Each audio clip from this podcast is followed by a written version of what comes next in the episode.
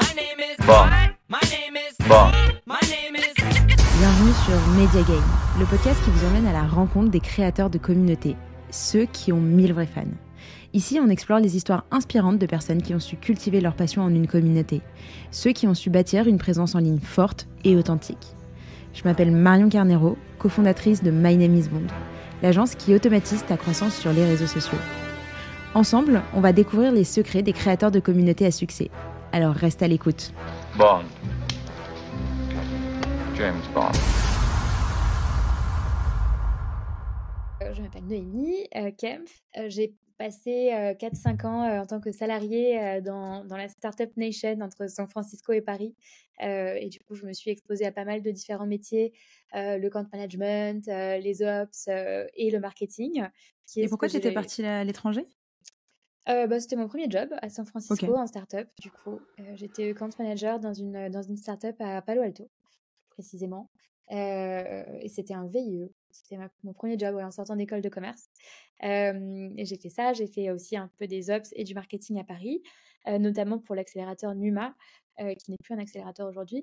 Et c'est là que je me suis euh, vraiment exposée au, au marketing et encore plus particulièrement au marketing de contenu qui m'a vraiment passionnée euh, parce que de base j'aimais beaucoup écrire, mais plutôt à titre personnel dans le cadre de mes loisirs. Et j'ai découvert qu'en fait ça pouvait être un métier, ça pouvait être une pratique et ça pouvait être hyper utile comme compétence. Et finalement, au bout de 4-5 ans de salariat, j'ai décidé de quitter mon poste de responsable marketing chez Numa. Je me suis Mhm. lancée à mon compte. Et donc ça, c'était en 2019. Donc il y a 4 ans maintenant, j'ai fait plusieurs choses, plusieurs étapes dans mon parcours d'indépendante, parce qu'aujourd'hui, je suis toujours indépendante. La première, ça a été euh, une phase de freelancing où je faisais de la stratégie de contenu, stratégie éditoriale. Donc aider les marques à comprendre euh, comment communiquer, sur quelle thématique prendre la parole et sous quel format, sur quel canal globalement. Ok, hyper intéressant. Et ben justement, comment est-ce que... mais- Ah bah ok, ok. Si tu, veux. veux Ouais, terminer je tout bah, petit on peut rebondir. ouais. Allez, vas-y, termine ton petit profil. Ok, allez. Euh, donc ça m'a amené à, à moi-même euh, vouloir développer mon propre territoire euh, d'exploration, enfin mon, mon bac à sable euh, pour, pour appliquer ces techniques que j'apprenais. Et donc en gros, j'ai lancé The Storyline, qui est un Ouais. podcast et une newsletter qui explore un peu le futur du marketing euh, et des stratégies de marque. Euh, et il y a un an et demi, euh, je me suis rendu compte que dans le futur du marketing, il y avait de plus en plus le sujet des communautés qui était vraiment le plus discuté. Les communautés sont même devenues un gros buzzword et on en, on en reparlera. Et, et en fait, il y a eu un alignement des étoiles. J'ai rencontré un mec qui s'appelle Alexandre Loipre, qui était community builder chez Crème de la Crème à l'époque, la plateforme de relations, Ouais. de mise en relation entre free et, et entreprise. Et il quittait Crème, il cherchait sa prochaine aventure. Et en fait, on s'est dit, bah vas-y, on s'associe et on crée une école du community building parce qu'on n'avait pas en France. C'était une compétence qui n'était pas euh, enseignée de manière formelle. Et donc, on a créé Communo, qui est la première école du community building en France, ou francophone en tout cas, euh, de manière plus large francophone. Donc, on apprend aux entreprises, aux indépendants et aux créateurs à créer et animer des communautés euh, hyper engagées autour de leur marque ou de leur euh, projet. Et bah, du coup, toute cette activité nous a amené be- beaucoup de visibilité, et à moi en particulier, euh, ce qui a amené à euh, l'année dernière un book deal avec Erol. Euh, donc, je publie là, le 14 septembre, un livre qui s'appelle Le pouvoir des communautés et qui parle justement de l'impact des communautés sur les business, que ce soit des entreprises ou des indépendants ou des créateurs. Ok, hyper intéressant. Très global. Et là donc, euh, t'en es où avec le livre là? Ça y est, il est, euh, il est terminé, il est finalisé? Il est Parce que là on enregistre, on est en juin. On enregistre, on est en juin. En fonction de la date de, publication euh, de l'épisode, euh, je pourrais te dire euh, qu'il est potentiellement en précommande, disponible sur Amazon. Ça, ce sera à partir de fin août. Et l'idée est que j'organise une campagne de, de précommande du livre pendant une dizaine de jours, deux semaines.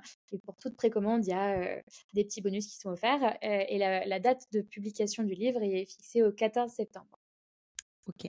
Et ben on va retenir. Et on en fera une publication. Bien. Ok, mais du coup, il y a eu plein d'éléments, plein de sujets sur lesquels j'ai envie de, de revenir. Yes. Euh, déjà, euh, au tout début de ton parcours, donc tu disais que t'aimais, t'aimais déjà beaucoup écrire. Mm. Euh, à titre personnel, tu disais, c'est-à-dire t'écrivais quoi? J'écrivais, en fait j'ai dit à titre personnel, mais c'est pas exactement ça. Alors j'ai fait plusieurs choses. J'aimais bien écrire juste, juste comme ça pour, pour, pour me, pour me changer les idées ou pour sortir des trucs de ma tête. C'était une manière pour moi parfois de concrétiser des idées ou de prendre du recul vis-à-vis de situations. Alors, j'ai jamais vraiment eu de journal intime et on dirait que j'ai 15 ans quand je dis ça. Mais, mais en fait, l'écriture, je l'utilisais de manière un peu peut-être cathartique, entre guillemets quand il m'arrivait des trucs, que j'avais envie de, de, les sortir de ma tête, d'extérioriser, voilà, c'est ça, de m'en débarrasser, de m'en décharger. je me rendais compte qu'écrire des articles un peu marrants ou lyriques ou juste un peu what the fuck, bah, ça me faisait grave du bien. Et potentiellement, après, juste je les mettais dans un coin sur mon drive ou je les déchirais si c'était écrit sur le papier. Et, et c'était plutôt cool. Et je faisais ça, d'une part. Ouais, mais c'était en lien avec tes émotions ou est-ce que tu essayais justement de ne pas écrire par rapport à ce que tu ressentais ou par rapport à la situation qui t'impactait?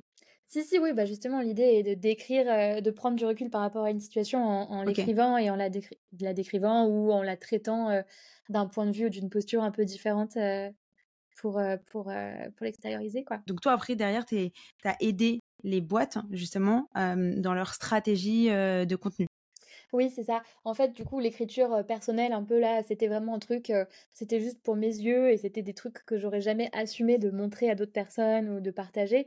En revanche, je savais que j'avais une plume, j'avais un style, un style, un style d'écriture et, une tonalité éditoriale qui m'était propre. Et en fait, ça, du coup, je l'ai appliqué sur vraiment l'écriture business je fais vraiment la différence entre écriture business et écriture littéraire, romanesque. c'est deux, deux, deux, palettes de compétences un peu différentes, à mon sens, deux manières d'écrire un peu différentes. et l'écriture business, du coup, bah, j'utilisais la, la patte que j'avais développée pendant toutes ces années, mais pour écrire des articles plus euh, didactique ou euh, informationnel ou éducationnel euh, au service pour le compte de marque qui était publié sur des blogs ou bien j'écrivais parfois des tribunes pour des dirigeants qui étaient publiés ensuite dans la presse. Ok. Et comment est-ce que tu définissais toute la stratégie de contenu? Comment est-ce que tu guidais les marques pour savoir bah, sur quelle plateforme il fallait qu'ils soient présents Quel style d'écriture adopter? Enfin, j'imagine que tu vois, tu les accompagnais vraiment au global dans la mmh. stratégie et pas juste dans le contenu à proprement parler. Oui, c'est ça. Bah, en fait, j'ai commencé par l'écriture parce que je trouvais ça fun quand je me suis lancée en freelance, mais très vite, je me suis rendu compte que j'avais des clients qui venaient et qui me mandataient sur de l'écriture, mais qui n'avaient pas de stratégie derrière. C'est justement, c'est une bonne question que tu me poses. on me disait souvent, c'était un peu la même conversation, c'était en mode Noémie, il nous faut 20 articles sur tel, tel, tel sujet, on va les publier sur le blog. Ok, très bien, bon bah ok, fine. Mais du coup, quel est l'objectif et comment ça, ça rentre dans votre stratégie d'acquisition, dans votre funnel, entre guillemets, euh, d'acquisition. Mmh. Et là, gros silence. Bah non, mais c'est juste que tout le monde a un blog, tout le monde fait des articles, donc il faut qu'on en fasse. c'est un peu comme sur LinkedIn, tout le monde est là, genre il faut absolument que je fasse des posts. Euh, mais parfois, tu te rends compte que les wagons ne sont pas raccrochés à la stratégie globale de l'entreprise et à des objectifs concrets et du coup, bah, ayant été responsable marketing et ayant fait de la strat, je me suis dit, je ne peux pas laisser passer ça. et donc, bah, j'ai ajouté une brique à moi, mon offre d'indépendante, qui était en plus de, en plus de l'opérationnel et de la mise en place d'une stratégie, bah, la conception de la stratégie, parce que souvent, c'était un truc qui faisait défaut, notamment aux entrepreneurs qui vont très vite et qui veulent très vite avoir tous les signes extérieurs. Exécuter. De, mmh. de, de, ouais, c'est ça, exécuter et, et avoir déjà tout mis en place, des process, etc., sans réfléchir à en amont qu'est-ce que ça m'amène et pourquoi je le fais. et ça, du coup, c'est vrai que c'est un truc qu'on voit souvent euh, dans l'entrepreneuriat. Et donc, euh, donc, en effet, j'ai mis en place, euh, bah, je me suis éduquée sur le sujet, j'en avais fait aussi dans, dans, mes, dans mes jobs. Et donc, il y a une, méthode, en fait, tout simplement, qui, qui, qui, consiste en plusieurs étapes et plusieurs, plusieurs éléments à définir en amont de la mise en place du contenu. Et bah, du coup, il y a ce qu'on appelle une plateforme de marque déjà. Et ensuite, il y a une stratégie de contenu. Et dans ces deux éléments, il y a plusieurs, plusieurs ingrédients, plusieurs blocs constitutifs qu'on va vouloir définir. La plateforme de marque, c'est vraiment qu'est-ce que c'est l'identité de ma marque?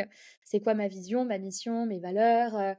C'est quoi justement ma personnalité? Mmh. Quand je m'exprime, c'est de quelle manière? Est-ce que c'est plutôt enjoué, sérieux? Est-ce que je veux être perçu comme un expert, comme un copilote? Donc en fait, tout ça, ça, ouais. Est-ce que dans, dans la définition de, de tout ça, est-ce que tu inclus aussi le fait de bien définir son persona? Parce que finalement, tu vois, il y a comment est-ce que tu as envie d'être perçu, mais il y a aussi l'élément qui est hyper important, c'est à qui est-ce que tu t'adresses, c'est qui tes clients? Et après, tu. Enfin, en gros, en fait, non, ma question, c'est même un peu plus loin que ça, c'est est-ce que c'est ton persona qui doit dicter la manière dont tu vas te présenter, ou est-ce que c'est la manière dont tu vas te présenter qui va attirer le genre de client que tu veux?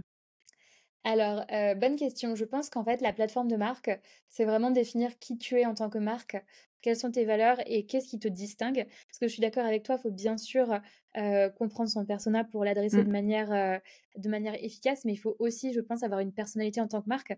Parce que si tu es juste banal, boring, que tu reprends les codes du secteur et que tu n'as aucun, euh, Élément euh, distinctif. aucun élément distinctif, bah, je ne vois pas ce qui inciterait les gens à te faire confiance ou te suivre, Mmh. ou en tout cas acheter chez toi plutôt que chez un autre. C'est comme quand tu vas au supermarché et que tu as un rayon avec 40 000 yaourts. Pourquoi tu achètes un yaourt plutôt qu'un autre? Généralement, les yaourts un peu moches, boring, avec juste une étiquette bleue, tu pas trop envie de les acheter. Ils sont pas très fun. Tu vas prendre ceux au- sur lesquels il y a des couleurs un peu vives, avec des, des, des, euh, des arômes un peu, un peu funky. euh, Enfin, tu vas plus sur du chocolat, de la vanille. Bref, je vais m'arrêter sur cette analogie, mais tu as compris l'idée. Ouais, ouais, complètement. je m'enfonce dans mon exemple. Mais du coup, tout ça pour dire que la plateforme de marque, elle sert à ça. Elle sert à euh, définir ta singularité en tant, que, en tant que marque et aussi à refléter finalement les valeurs et la personnalité des gens qui constituent l'entreprise, les founders et l'équipe. Euh, et ensuite, la stratégie de contenu, bah, elle, sert, elle sert à faire converger la boîte et ses valeurs et son identité avec les enjeux, les objectifs du persona. Donc c'est un peu en deux étapes. La plateforme de marque, il faut pas qu'elle soit adaptée au persona parce que sinon tu fais, enfin c'est une entreprise qui fait de la démagogie quoi. Mmh. Et, euh, et du coup ça n'a pas d'intérêt euh, d'avoir, enfin tu- il faut quand même avoir une, une personnalité. Donc ça c'est c'est ce travail de, de plateforme de marque. Et ensuite tu passes à la stratégie de contenu, la stratégie éditoriale, qui est en fonction de la manière dont je me définis des sujets sur lesquels je veux être reconnue. euh, voilà comment je vais communiquer parce qu'en fait mon persona, lui ce qui l'intéresse c'est de savoir ça, ça, ça. Euh, il est présent sur telle, telle, telle plateforme, il a l'habitude de consommer tel, tel, tel, tel, tel format. Et du coup, bah, en fait, tu fais converger tout ça avec euh, toi, ce que tu es en capacité d'apporter. Pour reprendre un peu le sujet bah, de, des différentes plateformes, etc. En plus, aujourd'hui, plus le temps avance et plus il y a des réseaux qui se créent. Mm. Euh, comment, en tant que marque et au vu de toute l'analyse que toi, tu vas faire, tu es en mesure euh, de, bah, finalement de, de conseiller tes clients et de dire, bah, en fait, euh, vous, faut aller plutôt sur LinkedIn, etc. Bonne question. Bah, encore une fois, ça, pour le coup, ça dépend euh, de l'analyse, euh, des résultats de l'analyse du persona. Clairement, ça va Mm. jouer, euh, bien sûr, et les habitudes de consommation de contenu euh, des gens qu'on cible, à qui on veut, euh, vendre un truc, vont influencer le choix d'aller sur tel ou tel réseau.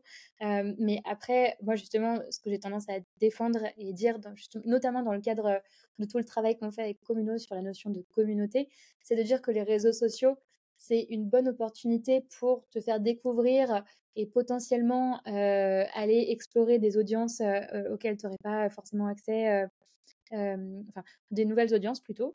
Euh, je vais, je vais, je vais m'arrêter là. Euh, en revanche, le problème des réseaux sociaux, c'est que tu n'as aucun contrôle sur la visibilité de tes contenus.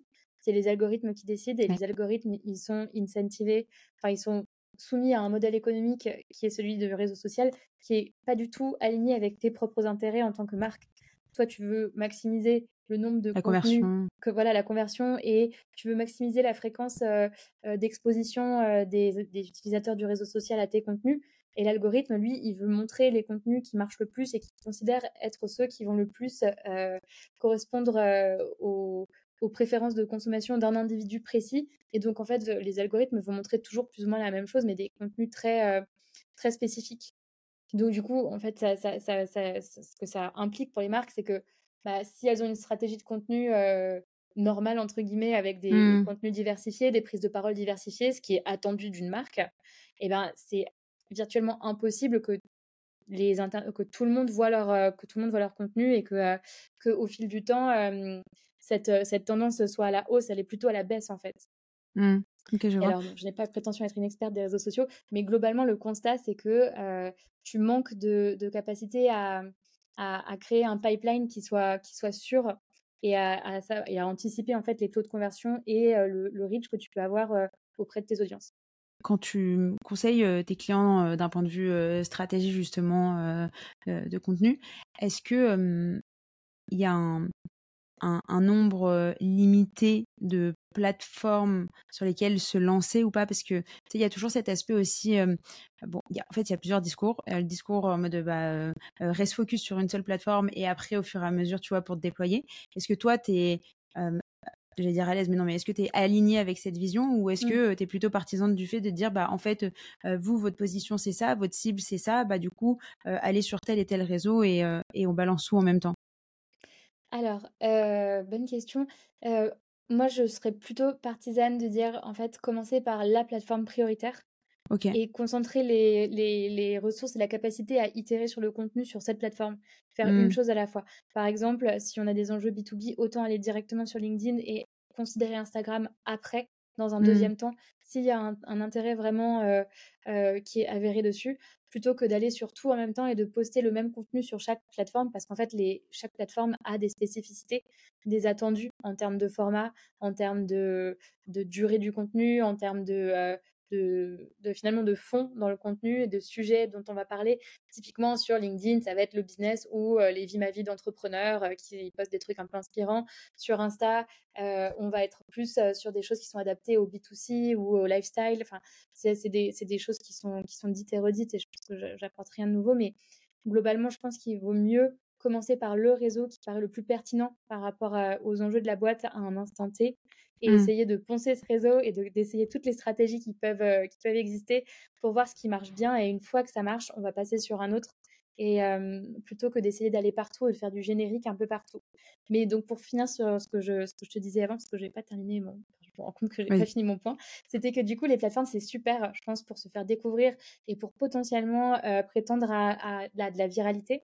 Mais en revanche, comme tu n'as pas ce contrôle sur qui voit tes posts, qui voit tes mmh. contenus, notamment dans la durée, c'est difficile de fidéliser. C'est quand même un gros enjeu, la fidélisation et la récurrence et la conversion.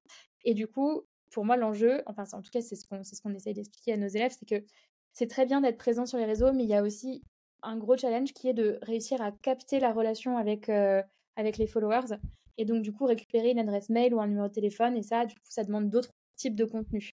Euh, en tout cas, créer des, euh, des contenus euh, et des formats récurrents. Et ça, ça va être un podcast, par exemple, une newsletter, ou bien, j'en sais rien, des challenges à date précise, etc. Mais en tout cas, il y a cette, cet enjeu de récurrence qui ne peut pas forcément avoir uniquement lieu sur les réseaux sociaux et que c'est hyper important de penser aussi à, à l'après dans ton mmh. tunnel de conversion. Qu'est-ce qui se passe après la découverte de ta marque sur les réseaux sociaux? Comment tu continues? Comment tu ancres la relation dans la durée avec, avec tes prospects? Et comment est-ce que tu fais le switch justement entre parce que là on, parle euh, finalement de non c'est effectivement une audience et tu, tu, changes tout simplement de canal parce que vraiment je suis hyper alignée avec toi et, euh, et je l'ai toujours dit euh, les, les réseaux sociaux c'est génial parce que ça nous aide en fait à, mmh, mmh. à nous faire connaître ça booste ton contenu auprès de personnes qui te connaissaient pas forcément parce que l'algorithme m'a détecté que c'était des centres d'intérêt qui étaient intéressants pour eux enfin bref en revanche une chose est sûre c'est que déjà, un, ton contenu ne t'appartient pas réellement parce qu'il est disponible sur les réseaux sociaux et que la vérité, c'est que du jour au lendemain, tu peux te faire bannir ton compte et même parfois pour zéro raison. donc, il y a toujours cet aspect un peu dangereux, j'ai envie de dire. et après, tu as aussi effectivement l'aspect où que ce soit sur LinkedIn, sur Instagram, en fait, sur n'importe quel réseau social, tu dépends d'un algorithme et c'est pas quelque chose de factuel comme par exemple les emails où effectivement tu fais partir ta newsletter, tu es sûr que la personne va voir son mail. Sauf si vraiment elle a un milliard de, de, mails reçus ou quoi que ce soit. Mais bon, voilà, l'idée c'est que effectivement, là, tu t'adresses directement à ton. J'allais dire à ton client, mais c'est pas ton client, c'est à ton auditeur. Mmh, mmh, mmh. Carrément, c'est exactement ça. Et alors, du coup, la question était la question était, je me suis perdue dans ma question. non, non, c'est pour que Ma question était, comment est-ce que tu fais la transition justement entre euh, tu es présente sur les réseaux sociaux et tu les emmènes sur ta newsletter ou bref ton canal à toi? Oui, et ben du coup, ça, ça, passe par des contenus dont la proposition de valeur est différente de celle sur les réseaux sociaux. Et donc, généralement, des contenus un peu plus poussés qui répondent à un objectif un peu plus, un peu plus profond entre guillemets de, de, du, du, follower, enfin de ton, de ton prospect. je sais pas comment on peut l'appeler. Est-ce que c'est ton follower, le membre de ton mmh. audience, ton prospect, bref, de la personne qui t'a découverte sur les réseaux. Souvent sur les réseaux, on a quand même tendance à dire que tu vas faire des petits trucs un peu inspirationnels, un peu fun, un peu, mmh. un peu divertissants. et ben, si tu veux passer un peu plus bas dans ton, dans ton tunnel de conversion, ben en fait, l'idée, c'est aussi de faire passer la personne à un niveau de considération sur les sujets qui sont liés à ces problématiques qui sont un peu plus, un peu plus poussées, en effet. Donc, tu vas aller sur des choses un peu plus... généralement, on va aller vers de, du, des choses un peu pédagogiques, par exemple des comment créer une stratégie marketing en cinq étapes, etc. Et là, tu as un guide qui est un peu complet, qui est un peu détaillé, ou bien les 10 astuces pour, j'en sais rien, si tu vends si tu vends des aspirateurs, des 10 astuces pour, pour nettoyer chez soi et s'assurer que tout est clean. Et, donc, tu as, je sais pas, des, des, tutos, des choses comme ça. Donc, vraiment des contenus pédagogiques, éducatifs. on va avoir aussi des contenus inspirationnels, mais plus, plus poussés, genre des portraits, des choses comme ça. je pourrais t'en lister des, des, de nombreux, mais, mais l'idée, c'est que souvent, le format est, est, sous, sous, est présenté sous forme d'une newsletter ou d'un podcast, pardon, ou d'un article de blog sur lequel tu vas pouvoir aussi t'inscrire pour des updates et recevoir fréquemment les derniers contenus publiés. Mmh. Et d'un point de vue création de contenu, tu es plutôt qualité ou plutôt quantité? Alors, ce qu'on défend dans The Storyline, enfin ce que je défends, on est plusieurs dans ma tête, ce que je défends dans The Storyline, c'est vraiment qualité versus quantité.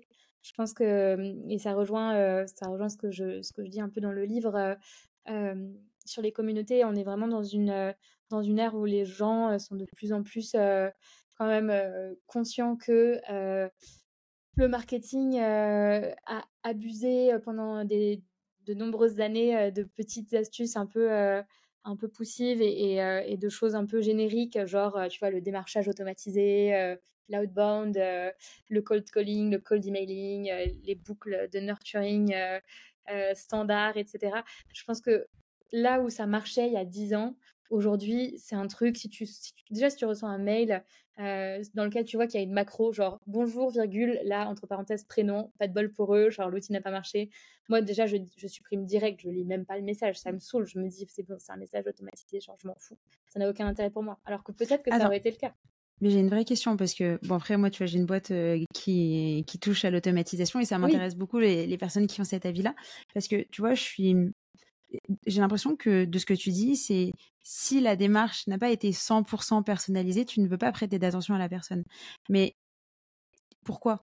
Parce que si la personne, elle arrive au bon moment avec la bonne solution pour répondre à ta problématique du moment, que ce soit automatisé ou que ce ne soit pas, je vois pas quel est le problème réellement, tu vois ce que je veux dire? Ah oui, mais du coup, euh, on fait la différence là entre automatisation générique et standardisée et personnalisation. Justement, tu as dit ah, le mot-clé qui est hyper important. Euh, ok. Et, euh, moi, ce que, le, pardon, mon point, c'est, du coup, peut-être que je me suis mal exprimée, mais mon point, c'est que le marketing de masse standard ne peut plus mmh. exister aujourd'hui parce que les consommateurs ont des enjeux qui sont de plus en plus spécifiques et propres à, à des échelles individuelles. Et du coup, en conséquence, le marketing doit réagir et doit aller dans une personnalisation de plus en plus forte. Et ça, ça passe par plusieurs choses. Ça passe possiblement par de l'automatisation, mais dans ce cas, l'automatisation, il faut qu'elle soit justement, comme tu l'as dit, euh, capable de créer la bonne interaction auprès de la bonne personne avec le bon message au bon moment. Et ça, c'est pas simple à mettre en place. Et ça demande d'avoir plein de contenus différents qui sont adaptés à chacune des situations, d'où l'importance du contenu. Euh, et ensuite, ça passe par des relations et des dynamiques beaucoup plus euh, euh, directes et humaines avec, avec les audiences. Et donc, pas forcément, pas forcément adaptées aux réseaux sociaux, qui mmh. sont quand même encore aujourd'hui inscrits dans des logiques de volume de followers, de, de likes, etc. Versus, par exemple, après, c'est une question de. C'est aussi un, point de vue, mais versus un podcast dans lequel tu as la personne, enfin le host ou la host dans tes oreilles, tu l'écoutes, tu apprends un petit peu à comprendre sa personnalité, son parcours. oui, c'est un format différent. C'est un format différent qui est quand même plus personnel, plus incarné, plus humanisé. La newsletter, c'est pareil. Quand je parle de newsletter, souvent je pense à des newsletters qui sont signés par des, par des gens, ou en tout cas qui mmh. sont incarnés par des marques dont on a presque l'impression que c'est des personnes. Mmh. et puis ensuite, il y a aussi bien, bien sûr la communauté qui est à un stade du, tunnel entre guillemets de conversion très bas et qui est très très humaine et très personnalisée puisque c'est des interactions entre des individus on va y venir. mais là, déjà par rapport au contenu, c'est vrai qu'il y a différentes formes de contenu. tu as le format audio avec le podcast, tu as le format vidéo avec par exemple ta, chaîne YouTube, etc. etc. Est-ce que toi, tu as une préférence et c'est quoi, ta, quoi ta vision justement par rapport à ça Au-delà du réseau social, tu vois, c'est plus en gros la typologie de contenu que tu vas proposer. bah avec The Storyline, du coup, ce que je propose, c'est podcast et newsletter et sur Communo, du coup, on a appliqué la même, euh, la même stratégie. On a un blog aussi, bien sûr, mais il est plutôt là pour des, pour des considérations de référencement et, et il est moins là pour incarner la marque et, l'humaniser. Mais du coup, je, mon contenu préféré préféré, si je devais choisir entre podcast et newsletter, ce serait, mais parce que moi j'aime écrire la newsletter. La newsletter. D'ailleurs, c'est un truc que, bah, du coup, que je pense est toujours bon de rappeler, c'est que c'est important de savoir ce que font les autres et ce que font vos concurrents en termes de format de contenu et tout, mais choisissez des formats avec lesquels vous êtes à l'aise et mmh. que vous êtes en capacité de, créer et surtout de, de, continuer à produire dans la durée. Parce que c'est pas tant le format qui est important, même s'il est important, mais votre capacité à maintenir un niveau de qualité euh, dans, la, dans la durée sur euh, chacun des, des, contenus que vous produisez. Ça, pour le coup, je pense que c'est hyper, euh, hyper important aussi. Ouais, je suis bien d'accord. Sinon, c'est en fait, ça devient vite une tannée et tu peux soit facilement lâcher, soit en fait, ça va se ressentir dans la manière dont tu vas créer ton contenu. Et c'est vrai que les gens ont tendance à, je trouve, un peu l'oublier, tu vois. Mais mmh. c'est un très bon rappel. Et j'ai une autre question qui m'est venue, qui est que là, tu vois, depuis tout à l'heure, on parle de contenu, mais on parle beaucoup de contenu par rapport aux marques. quid du contenu personal branding? Yes. Et ben du coup, je pense que pour le coup, moi, je fais très peu de différence entre une marque et une personne. Euh, d'ailleurs, personal branding, c'est littéralement reprendre les codes du marketing euh, d'entreprise euh, et de dire que finalement, le produit, c'est toi. Mmh et l'incarner. mais du coup, bah, dans les créateurs qu'on va accompagner et ou, avec qui j'ai pu bosser au fil des années, la démarche est la même. C'est hyper important de définir ta propre plateforme de marque personnelle qui tu es, quelle est ton histoire, euh, quelles sont tes valeurs, quels sont tes partis pris, euh, quelles sont tes convictions, en fait, qu'est-ce qui te rend euh, singulier et quels sont tes territoires d'expression et les trucs sur lesquels tu veux être reconnu comme sachant, experte. donc ça, c'est vraiment le travail de la plateforme de marque. Et ensuite, ta stratégie de contenu, c'est bah, comment je me fais connaître. Donc là, en effet, on va avoir un enjeu d'aller sur les bonnes plateformes et les bons réseaux sociaux.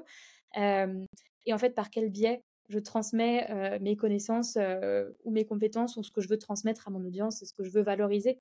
Et donc ça, ça dépend de ce sur quoi on se positionne. Si on est sur de l'entertainment, peut-être qu'on va aller sur euh, les vidéos YouTube ou, le podcast ou le podcast un peu d'investigation ou j'en sais rien, des trucs comme ça. si on est sur du, un positionnement plutôt B2B et que on veut valoriser une expertise sur des thématiques sectorielles ou sur un, un type d'activité ou un type de métier, bah, on va sûrement privilégier euh, le blog, la newsletter ou le podcast un peu, euh, un peu professionnel. Et ensuite, normalement, en bas du, funnel, après ces contenus, une fois qu'on a créé la confiance, bah, on est capable d'avoir des offres euh, et de monétiser finalement l'audience et la communauté qui nous entend. Et toi qui es très renseigné sur le sujet et qui est expert de tout ce qui est création de contenu, etc., tu trouves pas qu'il y a eu un essor justement autour du personal branding? Tu vois, avant, effectivement, le marketing tel qu'on l'entendait, c'était vraiment bah, du marketing de marque, très marketing, tu vois, marketing, mais marketing qui a pour objectif de vendre et qui mmh, se mmh, mmh. ressent. Et, et je trouve qu'il y a eu un switch énorme. Alors, je sais pas si il y a eu un switch énorme ou si c'est juste moi qui rentre de plus en plus dans un écosystème où on a le même prisme autour du personal branding, etc., etc. Mais j'ai quand même l'impression que tu vois, il y a de plus en plus de marques maintenant euh, qui sont plus que jamais incarnés par les fondateurs euh, et même parfois par les salariés et qui prennent la parole, qui travaillent leur personal branding. Et encore une fois, même quand tu n'es pas le fondateur de la marque, mmh aujourd'hui sur LinkedIn, tu peux en voir plein des salariés qui travaillent leur propre personal branding à base de je suis salarié de telle boîte et je veux te parler un petit peu de ces sujets. En revanche, moi, voici qui je suis et voici ce que j'aime et je vais te parler de ça aussi sur LinkedIn. Est-ce que Enfin, ouais, c'est quoi, ta vision par rapport à ça? Et est-ce que tu penses qu'il y a eu un, euh, changement de mentalité? Ou est-ce qu'encore une fois, c'est que euh, notre prisme à nous qui change parce que nous-mêmes, on évolue et on s'entoure de personnes qui sont euh, dans le même prisme que nous? C'est une super question et c'est trop intéressant de questionner ton prisme. je pense qu'il y a un peu des deux. Et du coup, un peu de teasing, c'est le sujet d'un chapitre entier du livre. moi, je, pense vraiment que on, est entré dans une nouvelle ère du marketing et qu'en fait, les anciennes manières de faire ne peuvent plus marcher pour plein de raisons. et je vais t'en citer quelques-unes, mais franchement, après, j'ai pas prétention à toutes les identifier. les attentes des consommateurs, elles changent. Les, mmh. consommateurs, en fait, finalement, sont de plus en plus renseignés sur les, les, les coulisses des, des, marques et des entreprises, sur les débordements, parfois en termes de conditions de travail, en termes de, en termes de scandales de supply chain, etc. Et donc aujourd'hui, c'est très rapide le bad buzz et, et, finalement les gens sont assez, enfin assez exigeants de la part des marques et au-delà d'acheter un produit et de consommer auprès d'une marque qui crée un produit de qualité, en fait, on mmh. va avoir envie de soutenir une marque qui est aussi porteuse de valeurs, d'un engagement, et en fait qui finalement soutient une vision du monde qui est celle qu'on va avoir nous en tant que particuliers, que citoyens. Et du coup, la consommation de manière générale, elle est de plus en plus engagée en effet, c'est dans certains cercles, à certains niveaux de pouvoir d'achat, bien sûr, parce que quand tu as des considérations de budget, tu ne peux pas forcément te permettre de payer beaucoup plus pour des légumes bio ou pour une marque de commerce équitable. Mais le fait c'est qu'il y a quand même un mouvement et une prise de conscience de la part des consommateurs que finalement, l'acte d'achat peut être un acte politique ou engagé. Et du coup, il y a de plus en plus d'actes engagés. ça, c'est un petit, euh, un petit élément. Mais dis-moi, tu as envie de rebondir Non, non, ouais, ouais j'allais dire. Et tu penses que quel a été l'élément déclencheur de cette prise de conscience, justement? Ah, euh, alors là, on entrerait dans des considérations sociologiques et, euh, et, et, un peu métaphysiques, mais moi, à titre perso, je pense que, je pense que c'est parce qu'on atteint les limites de, alors, euh, bon, à prendre avec des pincettes ce que je raconte, mais on atteint un peu les limites de l'idéologie euh, capitalistique et mmh. on, entre potentiellement dans une nouvelle phase qui est celle du post-individualisme, que longtemps on a euh, pousser des valeurs euh, très américaines euh, au demeurant euh, de self-made man, de réussite individuelle, de go fast and break things, le culte de, dirigeants, le fait de réussir, de se construire soi-même, etc. Enfin, tu vois, des trucs très très égocentrique. Et les réseaux sociaux d'ailleurs, euh, les réseaux sociaux ont vachement euh, encouragé cette tendance mmh et accentué et brossé pas mal d'ego, euh, pas forcément pour le meilleur. mais du coup, aujourd'hui, on en revient. On en revient parce qu'il y a eu je, pense que c'est parce qu'il y a eu beaucoup, beaucoup de prise de conscience qu'on a vu qu'en fait, finalement, les, les, leaders type, j'ai oublié son Adam Sandberg, je crois, le mec de WeWork, par exemple, enfin qui, qui, qui, font des magouilles à droite à gauche, sont finalement se font se font épingler. Terranos, Elizabeth Holmes, etc. Tous ces gens qui se présentaient comme des individus un peu presque des, demi-dieux, ils ont chuté, ils ont chuté, ils ont ils, ont révélé leurs leur failles et, en tout cas leurs failles ont été révélées par des investigations journalistiques. Et finalement, bah il y a une déception et il y a une prise de conscience que l'individu, l'individu Dieu, l'individu roi et, et l'individualisme finalement, c'est pas forcément une fin en soi. Mmh. Mais tu vois, c'est marrant parce que je trouve qu'il y a aussi l'aspect, euh, bah, le fait que l'information, elle soit aussi vachement accessible. tu vois, je pense que les réseaux, mine de rien, ont aussi beaucoup participé à ça, à rendre l'information disponible pour tous. Mmh. Et d'une certaine manière, c'est un peu comme si le serpent se mordait la queue, tu vois, parce qu'au début, comme tu disais, toute la partie individualisme, le, le mindset très bah, US, etc ce mouvement, il a été créé de par les réseaux sociaux. Enfin, tu vois, c'est comme ça que c'est arrivé un peu en France, en Europe, etc.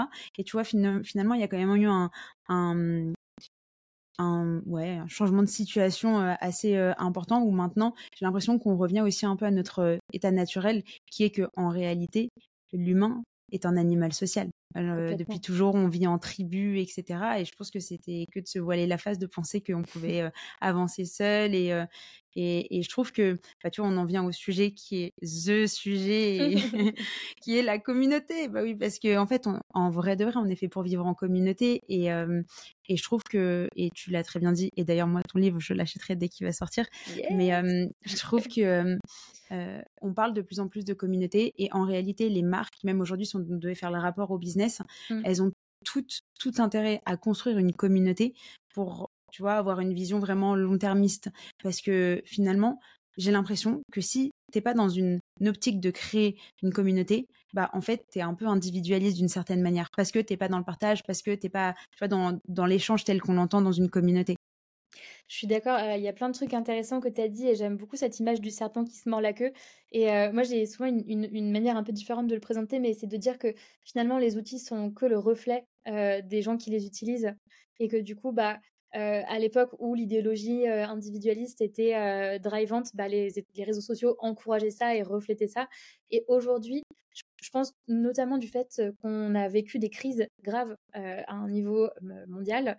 Il y a eu un repli communautaire mmh. parce qu'on s'est rendu compte qu'on ne pouvait pas vivre seul, survivre seul, et qu'on était en fait très fragile malgré tout ce qu'on avait pu construire et toutes les, toutes les valeurs qu'on avait un peu érigées comme, comme les valeurs drivantes dans notre société et que finalement aujourd'hui la solidarité revient, le communautarisme et le collectivisme reviennent, mmh. notamment parce qu'on a besoin en ce moment de plus de réalisme, de plus de confiance et de plus de résilience aussi, d'un point de vue individuel, mais aussi d'un point de vue de nos business et des business qu'on construit quelle que soit leur, leur, échelle. Et en effet, la communauté, finalement, bah, c'est une, fin, une suite logique et un retour à, ce qui se faisait avant, mais de remettre les clients au cœur des préoccupations et de finalement les réintégrer au process de réflexion sur la stratégie de ton entreprise, dans la conception de tes produits, dans la promotion de tes produits mmh. et, de ta marque. Mais d'ailleurs, comment est-ce que tu fais pour passer d'une audience à une communauté? Ah ah, la question à un million. Ah bah ça oui, hein, sortez les cahiers.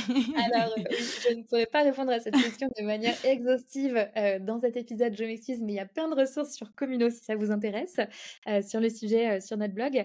Mais globalement, en fait, l'audience, je la définis, je la définis comme en gros, un, groupe de personnes qui vont enfin, suivre une, une, marque, souvent sur un, réseau social, et consommer son contenu, voire interagir avec son contenu, mais de manière assez passive et unilatérale. C'est souvent la marque publie des contenus et passe des messages, et l'audience, bah, elle reçoit ces contenus, elle lit les messages, elle, éventuellement elle interagit et au, maximum elle envoie un DM quoi. Elle fait un commentaire, elle, elle met un like, une communauté, c'est un groupe de personnes qui sont réunis par la marque et qui partagent un objectif commun et qui vont être en fait réunis dans un espace qui leur permettra d'échanger et de créer de la valeur entre eux, voire de travailler à atteindre cet objectif commun.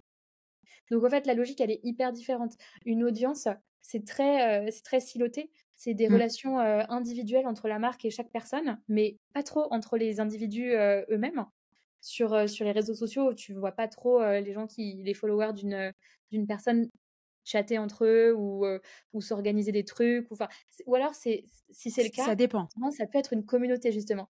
Nous, ce qu'on entend, et, mmh. une communauté peut exister sur les réseaux sociaux, mais c'est très dur de créer ce niveau d'interaction individuelle entre les gens. Je comprends complètement ton point. Et en fait, moi, mon contre-exemple que j'ai en tête, c'est de me dire, bah attends, sur LinkedIn, au final, c'est plus as plus une audience qu'une communauté. Mais en fait, je pense que c'est, comment dirais-je, le, les codes même de LinkedIn qui veut qu'on tend un peu plus vers une communauté, ou en tout cas ce qu'on appelle nous une communauté, parce que en fait, de par ton contenu, on essaye de plus en plus, je pense, tu vois, à, créer du débat. Et donc, en fait, ça crée de l'interaction. Alors oui, effectivement, tu as euh, ton audience qui interagit avec toi, mais du coup, tu es toi seul. Et de plus en plus, il y a quand même des débats aussi entre les gens qui, te suivent. Mais encore une fois, c'est un petit contre-exemple. ah non, mais c'est non, au contraire, c'est un super approfondissement du point. Et, euh, et du coup, en effet, les réseaux sociaux peuvent être un lieu de création et d'expression d'une communauté, mais du coup, la condition, euh, en tout cas la manière dont, nous, euh, on, définit cette communauté, c'est que vraiment les gens partagent et créent de la valeur entre eux. Mmh. Et en effet, il y a des réseaux sociaux qui sont plus adaptés à ça que d'autres. Je pense notamment à Twitter et LinkedIn, comme tu dis. En fait, c'est deux réseaux sociaux qui sont créés pour, qui ont été pensés pour favoriser des conversations, des débats, en effet. Mmh. Et, et, du coup, notamment Twitter à ses débuts, etc., c'est vraiment le haut lieu des, des conversations entre les intellos, les intellos du net. et LinkedIn, aujourd'hui, en effet, devient aussi une place publique avec des débats plus ou moins qualitatifs et plus ou moins intéressants. mais du coup, c'est parce que la stratégie de ces deux réseaux sociaux, je pense, est pensée pour. Et elle est très différente en ça de celle d'un Instagram ou d'un TikTok qui sont mmh. plutôt dans des logiques de consommation de contenu et de placer les utilisateurs dans un espèce de tunnel et de les faire consommer, consommer, consommer. Mais peu importe s'ils interagissent, c'est pas très important. tu vois? Ce que je veux mmh, dire? Je vois. Et euh, juste pour rebondir à ce que tu dis, donc tu dis qu'il y a une différence, une distinction entre les réseaux sociaux, que les réseaux sociaux d'ailleurs ont plus vocation à, créer des audiences et non pas des communautés. moi là, tu vois, je réfléchis et, et, je pense aux créateurs de contenu que je suis, etc. Et je me dis, est-ce qu'ils ont réussi à créer des vraies audiences telles qu'on l'entend? Parce que tu vois, par exemple, le format de podcast, le format newsletter, bah, tu es quand même dans une audience parce que c'est toi qui véhicule un message à une personne et il n'y a pas d'interaction entre ces personnes qui se suivent. C'est juste tu crées un groupe. Si tu crées un groupe sur Facebook à l'ancienne, mais si tu crées un groupe sur Facebook, il y a de l'interaction. En vrai, Facebook est vachement mis au placard. En revanche, il y a un truc qu'on peut pas leur enlever, c'est que c'est quand même le réseau principal pour des créations de communautés. Et ça, moi, je suis toujours hyper surprise parce que je suis la première à mettre euh, Facebook au placard. Mais tu vois, tu as des communautés les plus importantes et les plus engagées qui se trouvent sur Facebook. et après, de plus en plus, je trouve, euh, tu vois, tu as des canaux, euh, des canaux, des, réseaux, si on peut appeler ça comme ça, des réseaux ou des outils qui vont dans le sens de la communauté. Peut-être des, des, communautés un petit peu plus restrictives, donc plus ouais, plus restrictives, euh, type euh, WhatsApp, euh, type Telegram, Discord, etc. Mmh. Complètement, il y a plein d'outils différents en fait, et c'est, bah, tu en as listé un bon paquet. je pense que oui, le podcast et la news, ça va être un échelon intermédiaire dans ta stratégie de mmh. contenu, et que du coup, la communauté entre guillemets en effet, il faut l'héberger sur un, outil et tu vas avoir les groupes Facebook, tu vas avoir les groupes WhatsApp, tu vas avoir des Discord, des Slack, des Telegram, qui sont des outils finalement de messagerie qui sont détournés pour un objectif communautaire. Et après, il y a aussi des outils, la création et l'animation de communauté. Vraiment des outils type plateforme comme par exemple Circle, qui est un des plus connus. et qui permet vraiment, enfin, qui, a un ensemble de features qui ont été vraiment pensés pour et qui sont hyper adaptés à la création et l'animation communautaire.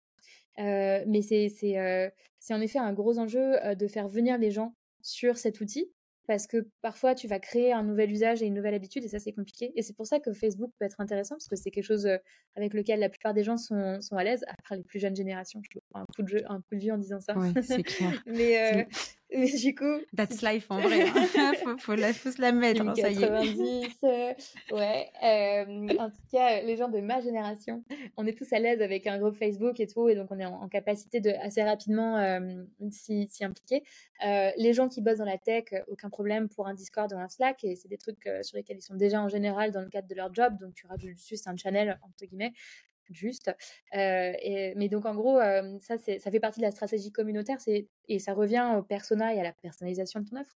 Mmh qui sont les gens à qui tu t'adresses Quels sont leurs enjeux et quels sont les outils qui sont habitués à utiliser Et en fait, est-ce que je peux prendre un outil auquel ils sont déjà habitués et le transformer en, ou le détourner en, en, outil communautaire? Si c'est pas le cas, est-ce que ma proposition de valeur communautaire est assez forte pour les inciter à développer un nouvel usage?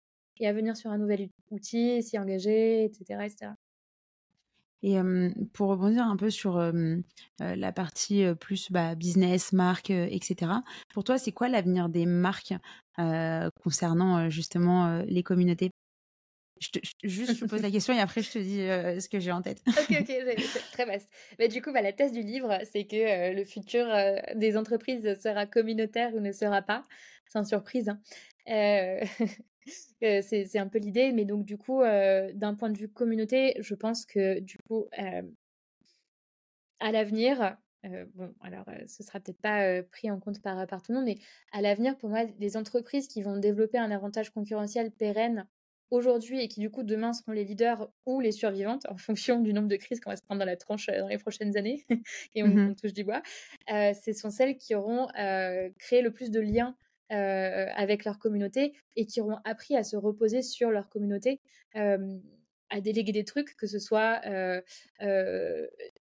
l'acquisition, que ce soit le développement de leur, leur chiffre d'affaires, que ce soit l'optimisation et l'innovation leur, sur leurs mmh. produits, que ce soit leurs sales, etc.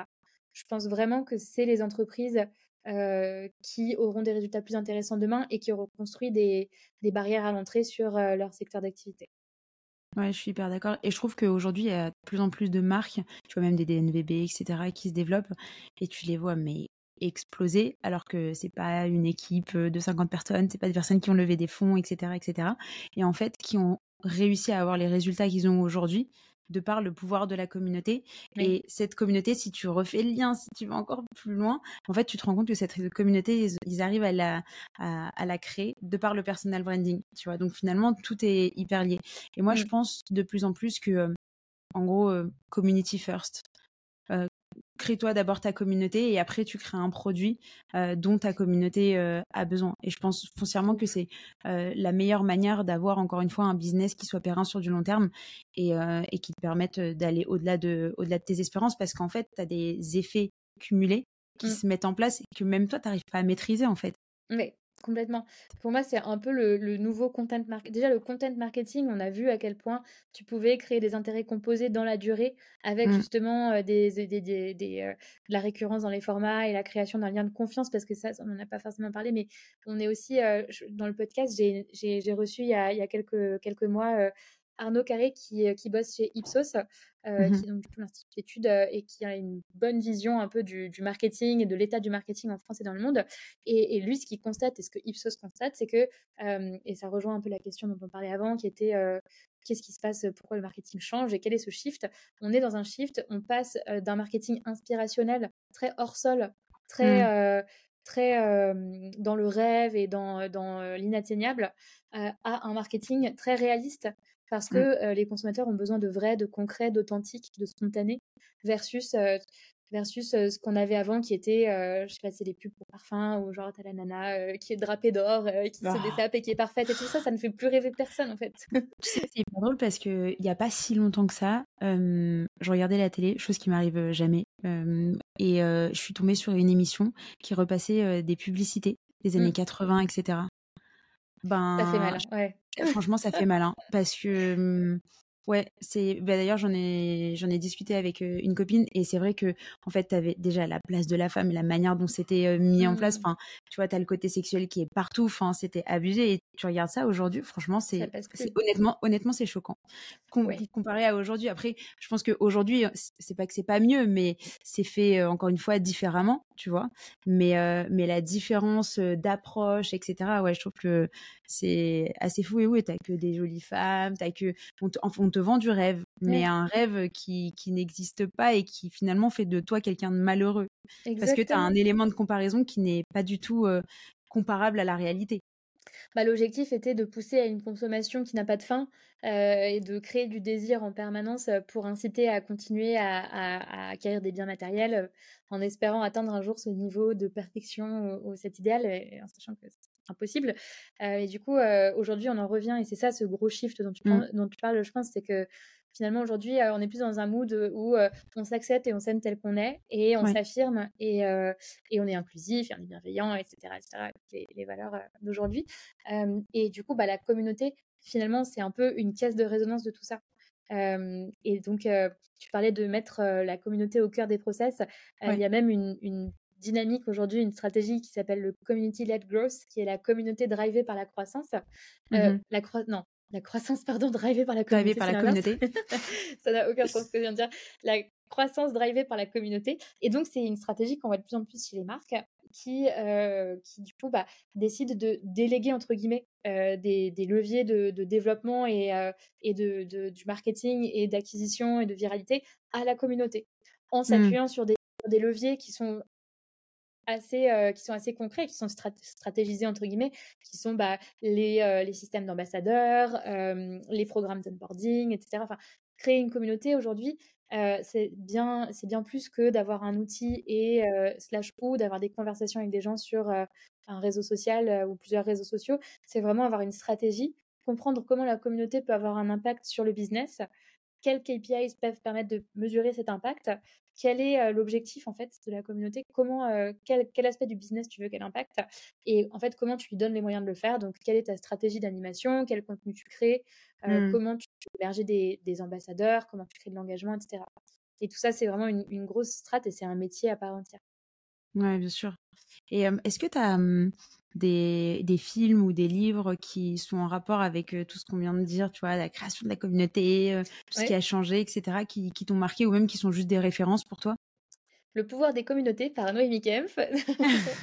Ça, on J'en ai d'autres, j'en ai d'autres. moi, je pense que ce qui est hyper intéressant, c'est de, c'est d'aller voir ce que raconte David Spinks, qui est le, fondateur de, de CMX je ne pas de bêtises.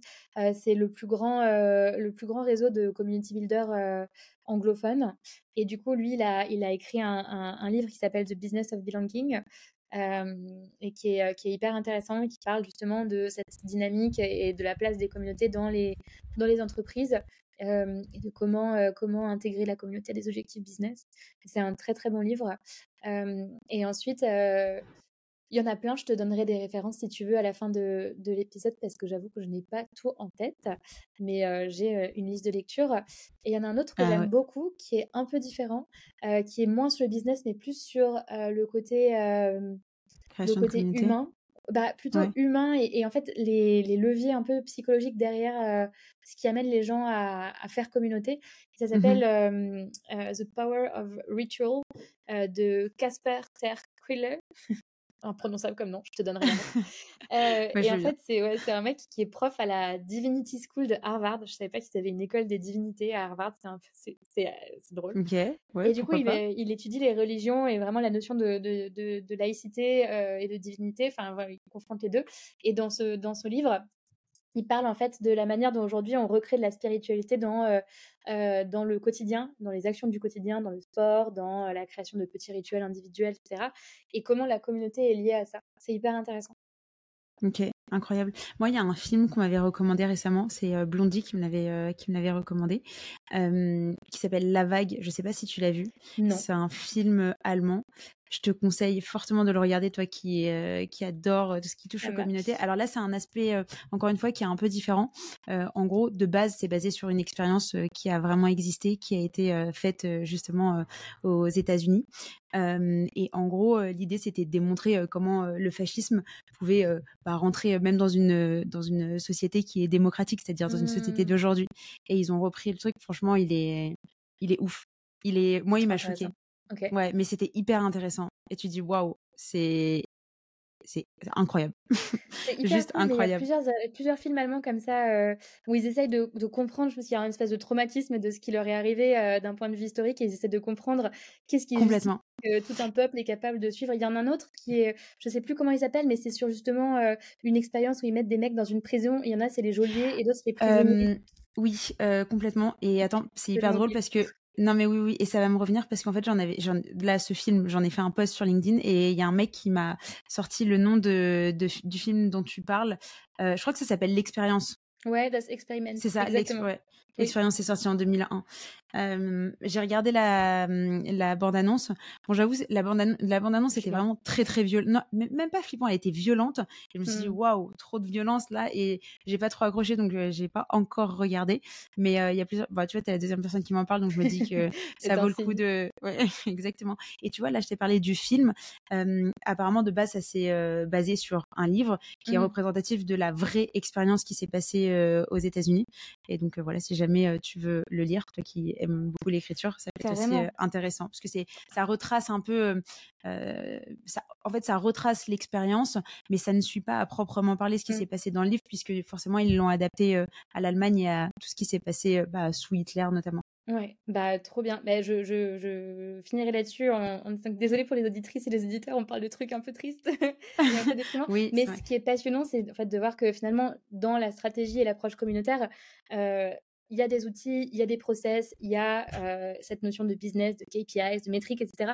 Mais c'est avant tout des dynamiques humaines. Et du coup, c'est aussi beaucoup de sociologie euh, et, euh, finalement de compréhension de la psyché humaine et, des comportements qu'on peut avoir, que ce soit conscient ou inconscient. Et c'est assez passionnant. C'est vraiment un travail à mi-chemin entre le marketing et, et la socio. Et moi, j'adore ça. Mais tu sais, c'est fou et c'est marrant que tu termines là-dessus parce que c'est exactement la réflexion que j'ai de plus en plus, tu vois, alors que ça fait quoi? Ça fait 3-4 ans que je suis dans l'entrepreneuriat et souvent, les gens sont à la recherche de hacks, de tips, de, mmh tu vois, de, de, manières de faire, etc. En fait, la vérité est surtout, hein, que ce soit quand tu es sales, que ce soit quand tu es account manager, que ce soit quand tu es CEO, tout est une question de relationnel. Et qui dit relationnel dit que tu traites avec l'humain. Et donc, si tu traites avec l'humain, en fait, le fond du truc, le tips ultime, le hack ultime, c'est la, psychologie humaine. Mmh. Mais complètement, mais c'est rigolo, j'en parlais ce matin encore. Euh, euh, je trouve ça assez marrant parce que finalement, on se rassure euh, en créant des process, des frameworks, en disant euh, voilà, euh, quand, tu es, quand tu es en marketing, il faut créer une stratégie en cinq étapes. Et il y a ces éléments. J'ai commencé l'entretien en te disant bah, la plateforme de marque, il y a ça, ça, ça. La stratégie éditoriale, il faut cadrer le funnel et tout. En fait, tout ça, c'est des concepts qui sont inventés par, par des humains, par genre deux mmh pélos, qui un jour se sont dit bah voilà, on va, on va essayer de faire du sens. Et donc, on va, on va dessiner des choses et on va, on va on va dire qu'il y a des étapes, mais ça reste des humains. Et en fait, tout le monde s'est mis à suivre cette manière de faire. Et du coup, tu finis par la normaliser. Mais c'est un peu mmh l'histoire de l'humanité. C'est qu'un jour, quelqu'un a une idée qui finit par être normalisée quand il y a un nombre assez euh, significatif de personnes qui adoptent cette mmh idée et qui, du coup, contribue au, délire collectif, entre guillemets, enfin, tu vois ce que je veux dire, pas délire collectif, mais en tout cas à cette hallucination collective qui a été, euh, qui a été initiée par une personne, jusqu'à ce que ça devienne une norme sociale, jusqu'au jour où il y a une nouvelle personne qui a une idée qui euh, devient une nouvelle norme sociale. Enfin, le processus se répète à l'infini. En fait, personne n'a aucune idée de ce qu'il ou elle fait. Enfin, genre, on est tous un peu mmh. paumés dans nos métiers, même quand on est un expert, on ne fait que se baser sur, euh, des choses théoriques. Et, et, au final, derrière tout ça, il y a en effet de l'humain et il y a du coup une capacité d'écoute, d'adaptation, de personnalisation qui sont essentielles. Est-ce que ton prochain livre sera sur la psychologie humaine? Je pense que je risque de me perdre dans ma tête si je fais ça, donc on va éviter. mais, mais pourquoi pas Ouais, je trouve que c'est limite une suite logique, tu vois, parce qu'effectivement, c'est exactement ce que tu dis, tous ces frameworks, etc., c'est l'humain qui l'a utilisé, enfin qui les a créés même, et qui les utilise au quotidien, mais parce que je pense d'une certaine manière, ça rassure tout le monde, parce que au final, je pense que la psychologie humaine est ce qu'elle est, mais après, euh, chaque individu est, unique et de se dire qu'il faut que tu sois unique avec chaque personne, ça fait peur parce que ça veut dire beaucoup de. voilà, c'est impossible, ça veut dire beaucoup de, beaucoup de temps à personnaliser la chose, etc. etc. Mmh. D'où l'intérêt, justement, ouais, voilà, de, se, de remettre les dynamiques humaines au cœur euh, de la stratégie et au cœur du process et de ne plus être tout seul dans ta tour d'ivoire à faire des stratégies et à te dire, alors, euh, voilà, des stratégies à l'échelle. Et c'est pour mmh. ça que je pense que le futur sera communautaire. parce qu'on a besoin de, de déléguer à d'autres humains et, on a besoin d'affronter collectivement cette complexité du monde et, et, et des comportements. Je le pense aussi beaucoup. Donc, rendez-vous dans 10 ans pour voir où on en est. ok. ok, bah écoute, trop cool. est-ce que est-ce qu'il y a des éléments que, qui manquent, des, des, choses dont tu voulais que tu voulais partager avec avec nos auditeurs? Bah écoute, j'ai adoré discuter de tout ça avec toi. Merci pour l'invitation et n'hésitez pas à, me rajouter sur LinkedIn si vous voulez continuer la conversation ou à aller voir du côté de The Storyline ou de Communo en fonction des sujets qui vous intéressent. Il y a plein de ressources gratuites euh, qui sont là pour vous et pour vous aider à tracer votre histoire et mettre en place vos stratégies. Et puis, bah, si jamais le, euh, livre. vous intéresse, bien sûr, n'hésitez pas. Entre le 31 août et le 14 septembre, il sera en précommande et ça me donnerait un méga coup de boost euh, de le précommander. J'aurai une belle visibilité. Et puis ensuite, il sera disponible en librairie et, et sur toutes les plateformes de distribution de livres en ligne. Trop hâte. Bah, j'ai trop trop hâte de lire. Noémie, merci beaucoup. Euh, et puis bah, je mettrai tous tes liens euh, en description pour ceux que ça intéresse. Ça marche. Merci pour l'invitation. Bon. My name is. Bon. My name is.